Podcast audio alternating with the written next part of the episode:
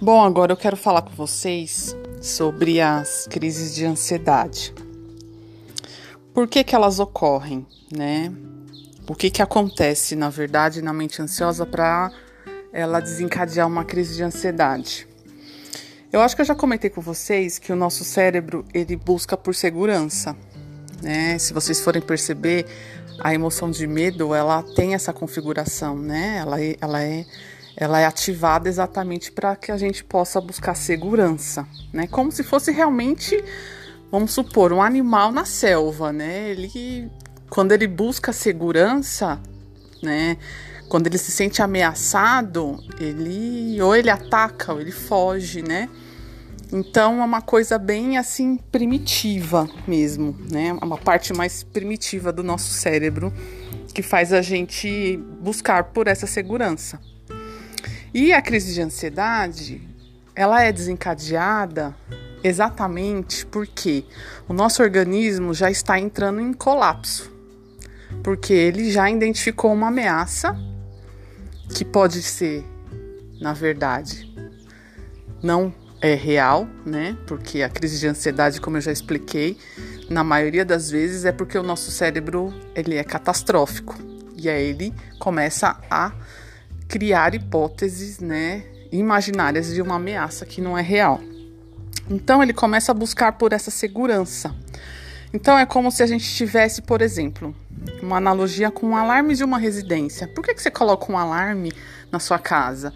Para se sentir segura, para não ter assalto, para o ladrão não entrar na sua casa, certo?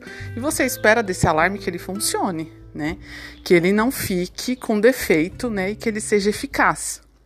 Mas e quando você tem um alarme residencial e ele começa a ativar ou né, apitar lá por nada? O cachorro da vizinha latiu, seu alarme dispara. O carro na rua emite uma buzina, seu alarme dispara. Chove no seu telhado, seu alarme dispara. Cai uma folha da árvore do seu quintal, seu alarme dispara. Tem algum problema com esse alarme, né? Ele precisa de manutenção. E o que que você faz? Primeira coisa que você tenta, você pensa é preciso de alguém, um técnico para, né, fazer a manutenção que ele tá com um problema. O cérebro ansioso é a mesma coisa, né? Em vez dele ser um cérebro saudável, né, sem excesso de ansiedade, como se fosse um alarme funcionando somente, né? Ele é ativado realmente quando alguém abre a porta, por exemplo, da sua casa né? Aí ele está sendo um cérebro saudável, né? Se ele for ativado só na realmente no real. Mas o cérebro ansioso não, ele é ativado por qualquer situação, né?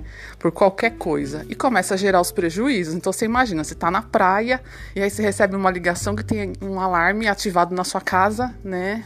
Em outra cidade. Você fica desesperado e sai correndo. Aí você chega lá, o alarme é falso. Isso é a crise de ansiedade. É o alarme falso, né? É a catástrofe que o seu cérebro está criando para poder ficar emitindo gatilhos falsos, que não são reais. Então é importante a gente perceber que ele busca essa segurança incessantemente e totalmente desconfigurado, é, né? E com a codificação totalmente errada da realidade.